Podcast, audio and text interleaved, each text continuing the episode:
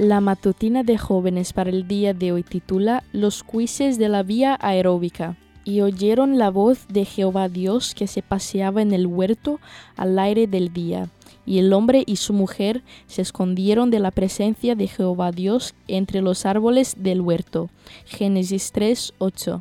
Sé que son comunes y que suelen estar ahí, pero nunca los había visto actuando de forma tan natural. Cierto día frío, gris y muy ventoso, me crucé con 15 cuises distribuidos en pequeños grupos a lo largo del camino. Me hicieron pensar mucho en el Edén. Vivo en un lugar donde es muy común estar a centímetros de los pájaros sin que salgan volando, Saben que no corren peligro y permanecen quietos mientras uno camina a su lado. Sin embargo, estos cuises apenas vieron que me acercaba, salieron despavoridos hacia sus madrigueras. Por supuesto que yo veía sus madrigueras desde el otro lado del alambrado. Estaban ahí nomás, pero por alguna razón ellos se sintieron seguros así. Al verlos escaparse, me daban ganas de asegurarles y demostrarles que no tenía intenciones de hacerles daño, pero creo que no iban a entenderme. Es que el amor y el miedo hablan idiomas tan diferentes. ¿Cuándo fue la última vez que te escondiste?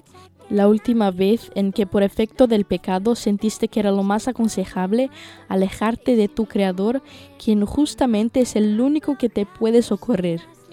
Él sale a tu encuentro aunque pretendas esconderte en madrigueras que ves sin problemas, y también está presente en los días fríos, grises y ventosos en los que crees que hay más razones para esconderte y huir de su presencia.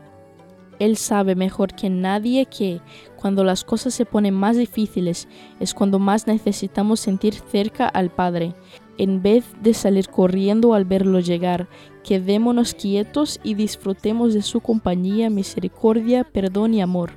Las túnicas de pieles que cubrieron a Adán y a Eva, señal del sacrificio que muchos años después se realizaría en favor de la raza humana, siguen como recordatorio del amor de Dios que puede cubrir nuestros pecados con su justicia y hacernos limpios. Es cuestión de no escapar, de permanecer, de reconocer, de creer, de aceptar y punto.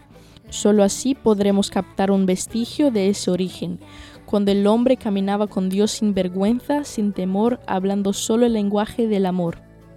Esta fue la matutina de jóvenes para el día de hoy desde Bilbao.